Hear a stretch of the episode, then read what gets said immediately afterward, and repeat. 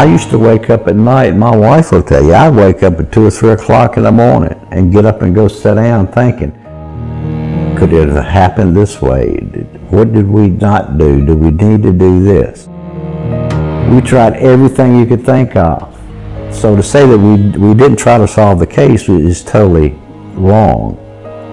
But we didn't have the things to work with back then that they have now. It's like DNA and certain things like that. Hallo und herzlich willkommen zur vierten Folge unseres Podcasts Der Fall Jens Söring. Ein deutscher Richter urteilt. Heute wieder bei mir im Studio Richter Ralf Giese-Rübe. Hallo Daniela. Hallo Ralf. Vielen Dank, dass du mich unterstützt. Sehr gern. Ich habe natürlich mit allen Interviewpartnern auch über die DNA gesprochen. Das Blut und die DNA, das ist das Thema unserer heutigen Folge. Und auch im Unterschied dazu, dass es 1990 zum Zeitpunkt des Prozesses gegen Jens Söring zum Beispiel nur die Serologie gab und noch keine DNA-Analyse. Ich habe natürlich auch gefragt, was denn meine Gesprächspartner denken, ob Jens vor dem Hintergrund dieser Beweise oder fehlenden Beweise heute nochmal verurteilt werden könnte.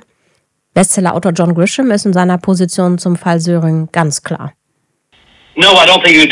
Nein, ich glaube nicht, dass wenn er heute vor Gericht gestellt werden würde, es heute zu einer Verurteilung käme. Und zwar aus mehreren Gründen. Erstens würde der Prozess in einen anderen Gerichtsbezirk verlegt werden, nicht in den Bezirk, in dem die Morde begangen wurden. Er würde einen viel, viel besseren Verteidiger haben. Und es gibt jetzt mehr Beweise als zuvor, zum Beispiel im Zusammenhang mit den Blutflecken und von wem das Blut stammte. Es gibt jetzt DNA-Tests, die damals noch nicht möglich waren. Und wenn man jetzt mal davon ausgeht, dass Jens unschuldig ist, unterstützen die DNA-Tests diese Vermutung. Ich denke, dass er heute auf keinen Fall verurteilt werden kann. Ralf, die Abwesenheit des Blutes vom Tatort bedeutet nicht, dass ein Angeklagter nicht am Tatort war. Jens Söring könnte also durchaus vor Ort gewesen sein. Tatsächlich. Es gibt ja keinen Film, an dem man sich orientieren könnte und definitiv feststellen kann, es muss Blut vom Täter am Tatort aufgefunden werden, also von Jens. Dass er nicht am Tatort war, kann man definitiv nicht sagen.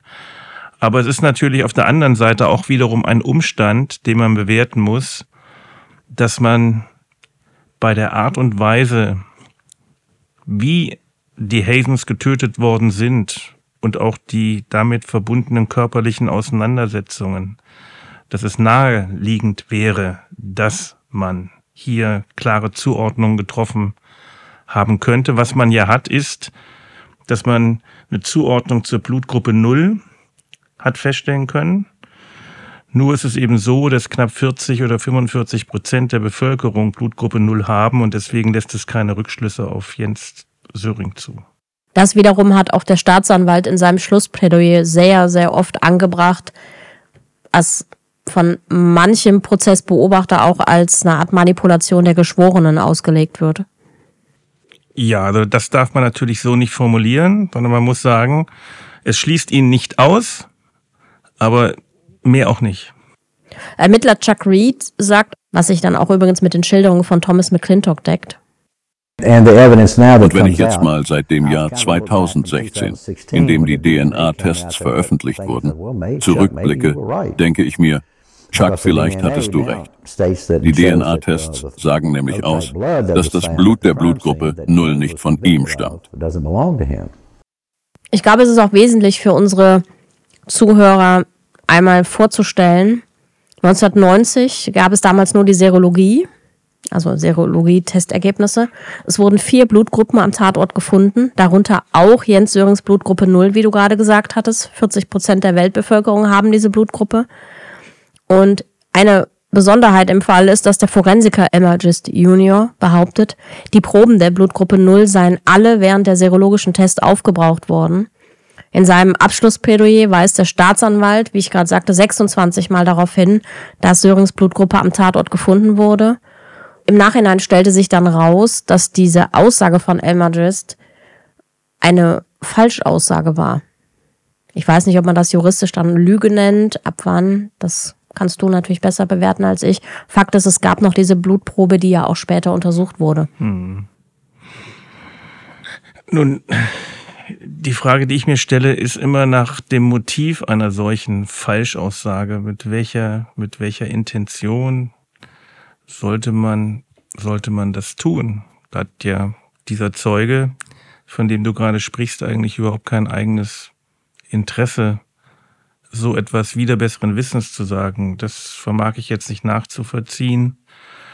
Mit, vor welchem Hintergrund das passiert ist. Richtig ist auf alle Fälle, dass der Hinweis des Staatsanwaltes in der Art und Weise, wie er das gegenüber der Jury vermittelt hat, nicht ganz fair ist, weil im Grunde genommen bei 40 Prozent der Weltbevölkerung das überhaupt keine Relevanz hat, um da irgendwelche Rückschlüsse auf Jens Söring zu ziehen. Innerhalb des prozessualen Rahmens war es jedoch kein Vergehen. Also er konnte das rechtlich legitimiert durchaus so vorbringen. Es ist eine Taktik des Staatsanwaltes. Ja. Aber sie ist nicht in Ordnung, sie ist nicht fair, sagen wir mal so prozessual fair. Weil es geht ja letztlich darum, dem juristisch ungebildeten Laien, der in der Jury sitzt, klarzumachen, wie die tatsächlichen Verhältnisse sind. Natürlich ist es in Ordnung zu sagen, zunächst einmal, wir haben am Tatort Blut der Blutgruppe 0 gefunden und wir können ausschließen, dass diese Blutgruppe 0 Elizabeth oder ihren Eltern zuzuordnen ist. Wir können nicht ausschließen, dass dieses Blut Jens zuzuordnen ist. Das darf man sagen, aber man muss eben auch sagen, wie das Verhältnis ist. Also auch da gilt es dann, die Neutralität zu wahren. Ja. 2009, 2016. Die Proben der Blutgruppe 0, von denen Gis behauptet hatte, sie seien aufgebraucht worden, existieren und werden auf DNA untersucht. Jens Söring wird als Quelle der Proben der Blutgruppe 0 ausgeschlossen. In einem Zeitungsinterview äußert eine Anwältin die Vermutung, diese Proben könnten vermischt gewesen sein.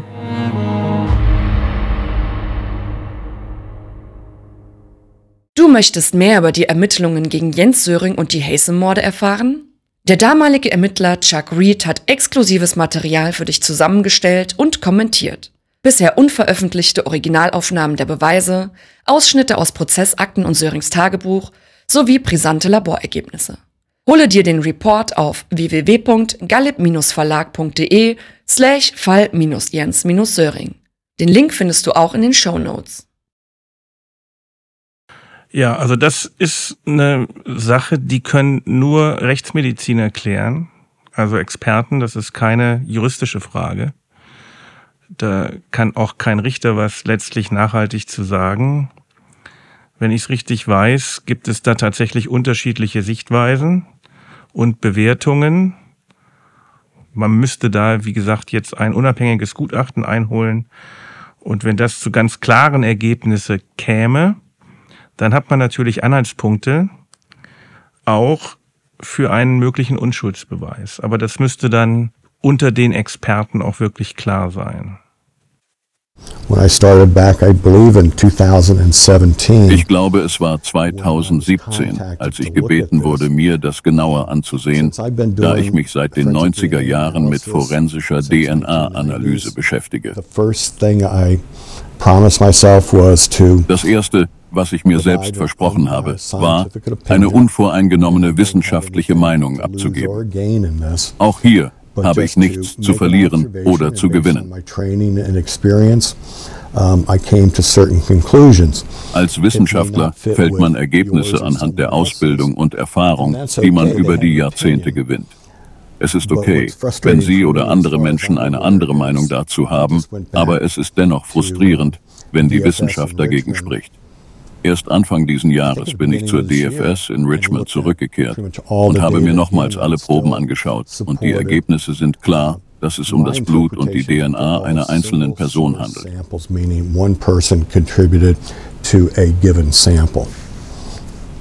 Es wurde hier also nichts vermischt.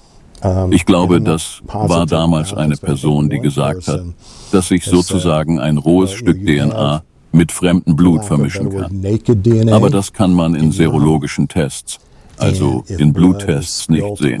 Aber man kann es sehen, wenn man DNA-Tests dieser Probe durchführt. Und ich wiederhole das gerne noch einmal. Nichts deutet hier auf eine Vermischung hin. None of these suggest a mixture. Dieses Gutachten ist angefertigt worden in 2017 und 2022. Zunächst durch Dr. Moses Shanfield von der George Washington University und von Dr. Thomas Clintock, Liberty University, einer der 15 einflussreichsten DNA-Experten der Vereinigten Staaten. Und die haben die Serologie und die DNA-Testergebnisse und kommen zu dem Schluss, dass diese damaligen Proben nicht vermischt oder kontaminiert wurden. Aus ihrer Sicht deuten die Ergebnisse auf die Anwesenheit von zwei nicht identifizierten Männern am Tatort hin, die andere genetische Profile als Jens Söring haben. Shanfield ist 2021 verstorben und Dr. McClintock hat in 2022 die Rohdaten der äh, DNA getestet und erneut bestätigt, dass es keine Vermischung gab. Den habe ich auch an der Universität in Lynchburg getroffen. War so extrem spannend in seinen Laboren. Er hat erneute Untersuchungen der am Tatort gefundenen Proben angefertigt. Als ich mir die serologischen Daten ansah, war mir relativ schnell klar, dass hier nur DNA-Tests Licht ins Dunkel bringen. Leider lebt der damalige Serologie-Analyst nicht mehr, aber ich konnte mir die Dokumente von damals ansehen. Damals gab es ja nur die Serologie, das war alles, worauf man in den Ermittlungen gesetzt hat. Es gab nun mal nichts anderes. Also habe ich mir die Ergebnisse von damals angesehen und mit meinen Erkenntnissen verglichen. Und Jens DNA ist definitiv nicht enthalten. Die Dokumente belegen, dass Blut der Blutgruppen A, B, 0 und AB am Tatort gefunden wurden. Und wenn man als damaliger Staatsanwalt weiß, dass Blutgruppe 0 am Tatort gefunden wurde und Jens auch Blutgruppe 0 hat, naja, dann ging man davon aus, dass er es ja wohl sein musste. Jens is O, the evidence is O, it's gotta be him. Als Verteidiger würde man heute selbstverständlich sagen, dass es aber eine andere DNA ist und somit Jens ausgeschlossen ist. Um das nochmal zu erklären, Sie und ich können beide Blutgruppe 0 haben, aber unser DNA-Profil unterscheidet sich voneinander, weshalb man das Blut ganz klar einer Person zuordnen kann. Extrem interessant und aufschlussreich war es, dass Thomas McClintock ein baugleiches Modell des Autos der Tatnacht gekauft hat und mit seinen Studenten untersucht hat. Das heißt, die haben Blut auf den Teppichen verteilt und haben geschaut, ist es wirklich möglich, mit einer Luminol-Testung zum Beispiel diese kleinsten Blutspritzer nicht zu finden. Und es war deutlich, dass die Luminol-Testung alles zum Vorschein bringt. Also selbst die Stecknadelkopf große Spritzer sind lange Zeit noch auffindbar es gab ja diese Aussage, Elizabeth hätte den Mietwagen mit Coca-Cola gereinigt. Auch das hat er gemacht mit seinen Studenten und hat geschaut, ob Cola wirklich alles vernichtet. Und das Ergebnis war relativ albern, wie er mir sagt. Also es war deutlich, dass das nicht funktioniert. Vielleicht an der Stelle, auch das ist wiederum ein, ein Fehler in dem Verfahren. Fehler insofern, als man sich hier nicht hat komplett sachverständig begleiten lassen also in Deutschland wäre es letztlich so, dass ein, ein Rechtsmediziner mit all diesen Fragestellungen betraut wäre. Und die Kammer, also die Richterinnen und Richter, würden den Sachverständigen genau danach befragen. Und zwar in dem Verfahren. Ist es denkbar, ist es möglich, Blutspuren mit Coca-Cola zu verwischen? Ist es denkbar, ist es möglich, wenn zwischen dem Luminol-Einsatz eine intensive K Reinigung vorausgegangen ist, dass dann Luminol Blut nicht mehr entdeckt und wenn ja, in welchem Umfang oder wenn nein, warum nicht? Hätte man all diese Fragen einem medizinischen Sachverständigen oder serologischen Sachverständigen gefragt, wären dann auch die entsprechenden Widersprüche geklärt worden und man hätte an der Stelle erkannt, dass das, was Elizabeth an der Stelle von Koda erzählt hat, schlichtweg nicht der Wahrheit entsprechen kann, hätte also wieder einen weiteren Baustein gehabt, um ihre Aussage als nicht glaubhaft zu bewerten, aber das ist ja alles nicht passiert. Jetzt das heute in irgendeiner Weise aufzugreifen, führt nicht dazu, dass man jemanden freispricht, rückblickend. Ich habe die Fotos vom Tatort erhalten und sie waren ziemlich entsetzlich. Aber man würde denken, dass B so viel Blut, so viele Kämpfe stattgefunden haben müssen. Vor allem, weil eine Person in dem einen Raum und eine andere Person in einem anderen Raum in einer Blutlache lag, sieht es schwer danach aus, als ob es mehr als einen Täter gab, um die Morde zu begehen. Ich habe mir auch nochmal die Sockenabdrücke angeschaut, die nicht zu Jens Füße passen. Mein Versuch, einen klaren Beweis dafür zu finden, ob Jens am Tatort war oder nicht, führt also erstmal ins Leere. Aber zum jetzigen Zeitpunkt habe ich zumindest keine Daten oder eindeutige Beweise, die belegen, dass er während der Tat vor Ort war und eines dieser Verbrechen begangen hat. Ralf, welche Rolle spielen Blutspuren in einem Mordprozess? Also insbesondere zum Beispiel im Fall Hasem. Der Thomas McClintock hat mir auch wirklich ausführlich geschildert, dass egal wo wir gehen und stehen, wir natürlich Hautschüppchen und Sekrete hinterlassen. Er hat mir auch gesagt, das hat nichts damit zu tun, ob Menschen sauber sind oder nicht, sondern dass es ganz normal ist, dass man ähm, DNA-Spuren ausdünstet und dass es bei so einem Kampfgeschehen, wie es dort stattgefunden hat im Hasem Haus, nahezu unmöglich ist, sich dort eine Stunde aufzuhalten, sich durch das Blut zu wälzen, das Blut nachher auch mit vermeintlich einem Bettlaken wegzuwischen. Also er hat mir geschildert, dass es nicht möglich sei, sich dort aufzuhalten, ohne auch nur irgendeine Spur zu hinterlassen. Ja, das sind nur Erfahrungen, die man wiedergeben kann. Das wird einem sachverständig so gesagt.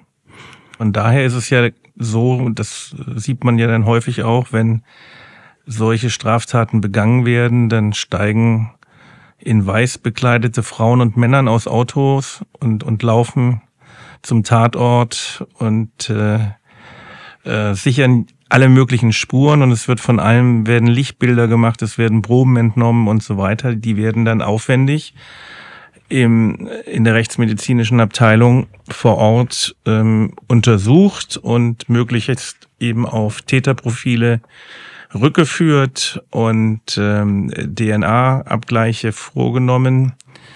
Das hat schon eine sehr, sehr große Relevanz. Es war einfach zum Tatzeitpunkt in den 80er Jahren noch nicht so ausgeprägt wie heute.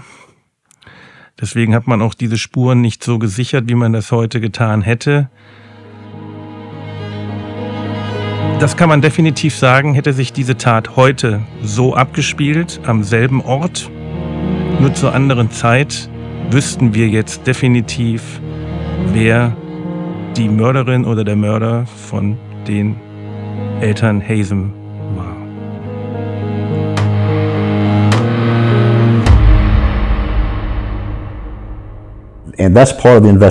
Genau das ist Teil der Ermittlungen, sich den Tatort anzusehen und herauszufinden, wer dort war und wer zu so etwas fähig sein könnte und wer nicht. Ricky und ich waren in einem Büro und als Jens reinkam, traf mich sozusagen der Schlag. Ich sah Ricky an und sagte, es ist unmöglich, dass dieser Junge so einen Schaden angerichtet hat und ungeschoren davonkommt. Damals hatte ich also definitiv Zweifel an seiner Unschuld. Als Ricky und ich ihn dann befragten, spielte ich sozusagen den guten Cop und Ricky war der böse Cop.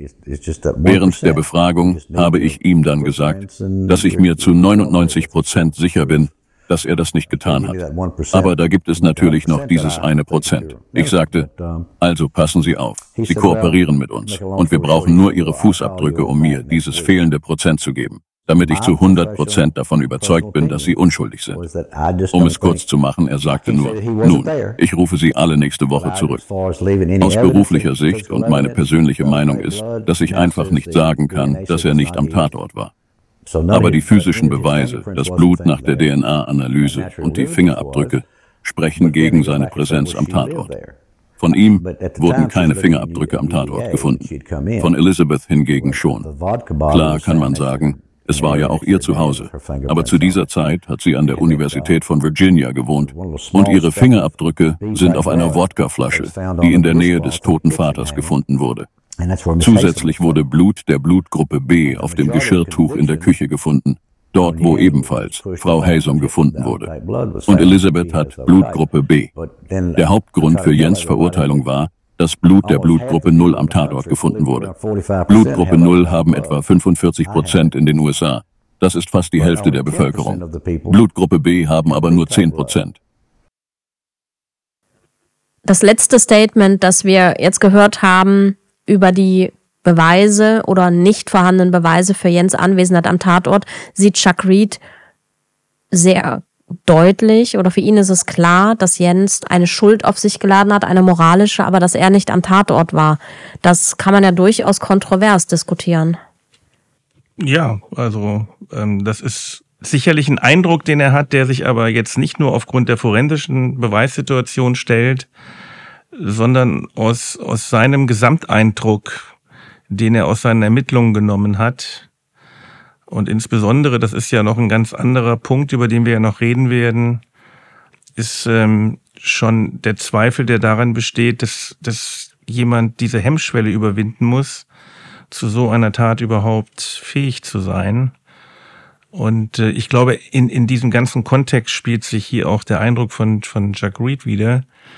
Also der Eindruck vor Ort, dass das eben eine Gang gewesen sein muss. Wer macht sowas? Und das ganze Ausmaß an Verwüstung und an Brutalität.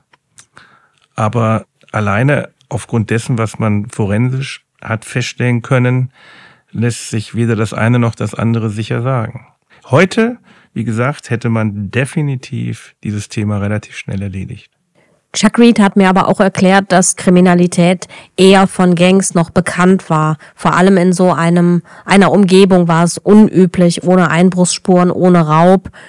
Aber das hat man ja erst dann natürlich herausgefunden, als man das Haus auch untersucht hat. Ja, wobei wir, da müssen wir immer wieder die, die, die Fakten im Gesamten sehen.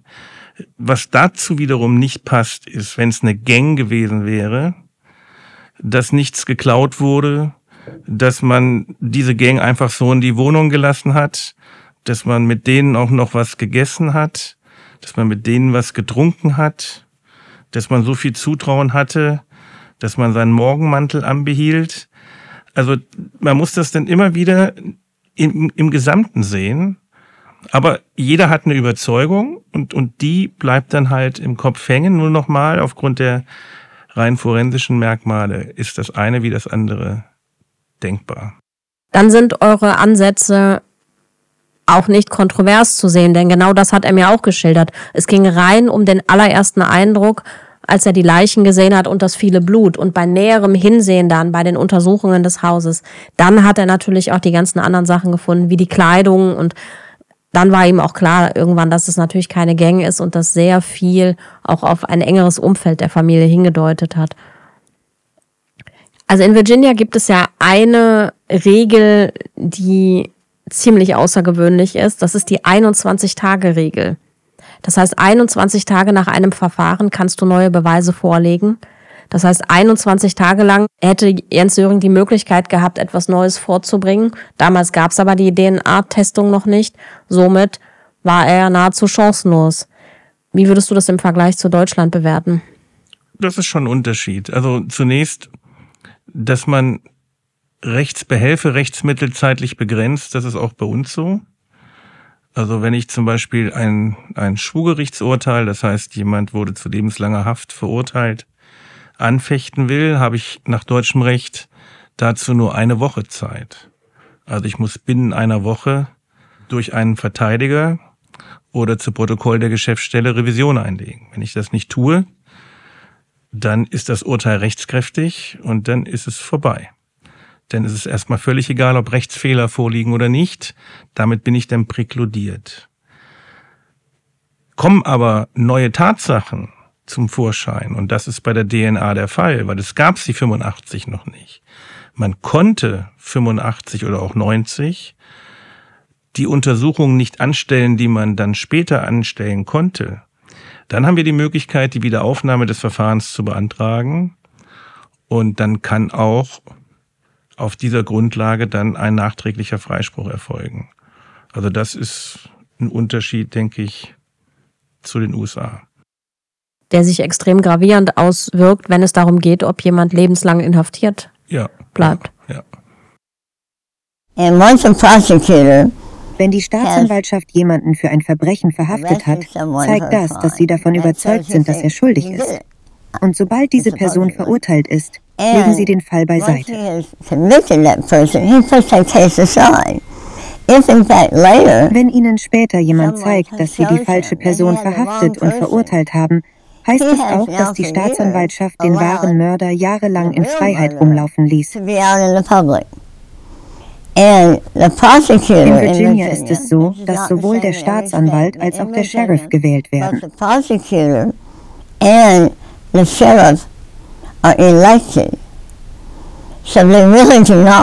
Wenn Sie diesen Fehler zugeben, riskieren Sie natürlich, dass Sie in der nächsten Wahl nicht mehr gewählt werden. Sie sind also sehr darauf bedacht, Ihre Entscheidungen als die richtige Entscheidung aufrechtzuerhalten.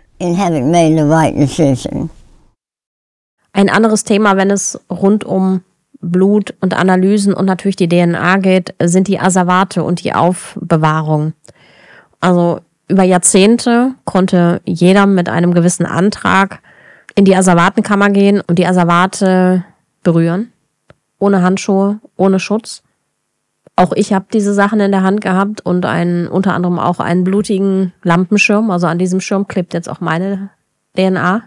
Ist das in Deutschland denkbar? Ich glaube, man war schon immer etwas sorgfältiger, was das anbelangt. Also Asservate werden pfleglich behandelt, isoliert behandelt, unter den entsprechenden Raum- und Kühltemperaturen.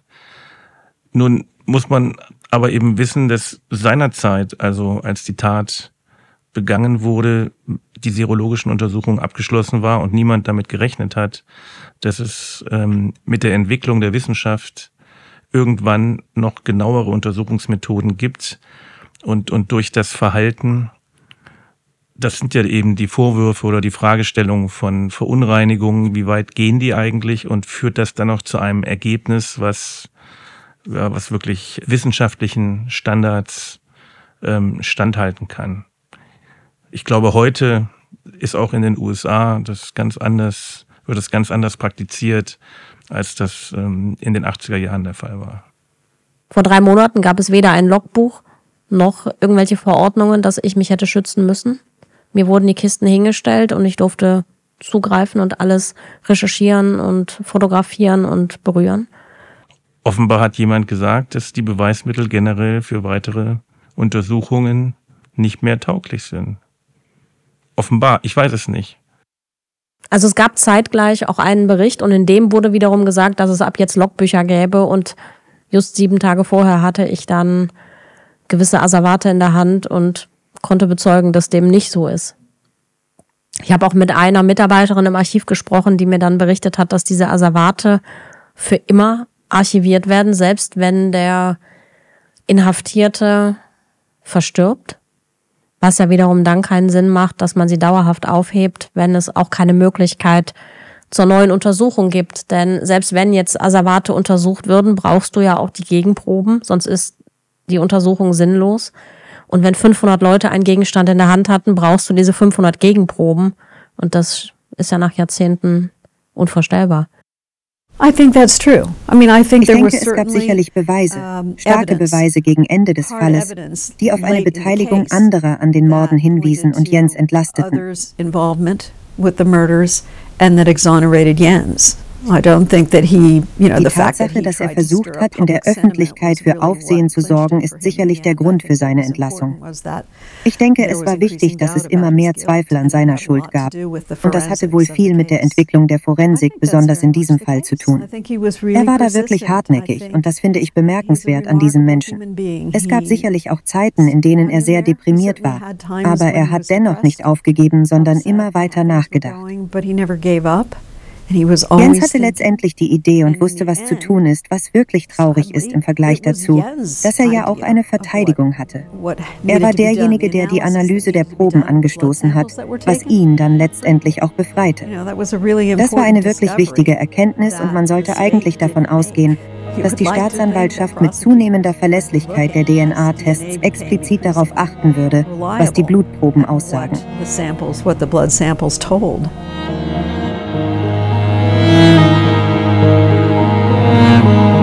Das war die vierte Folge unserer Podcast-Serie Der Fall Jens Söring. Ein deutscher Richter urteilt. Diskutiert haben wir über die Erkenntnisse zur DNA, Expertenurteile und die neuesten DNA-Untersuchungen im Fall Jens Söring aus dem Jahr 2022. In der nächsten Folge dreht sich alles um forensische Methoden, Junk Science und das wohl berühmteste Beweisstück im Fall Jens Söring, der blutige Sockenabdruck LR3. Ist er als Belastungsbeweis tragbar? Abonniert den Podcast, um nichts mehr zu verpassen. Danke fürs Zuhören. Eure Daniela Hillers.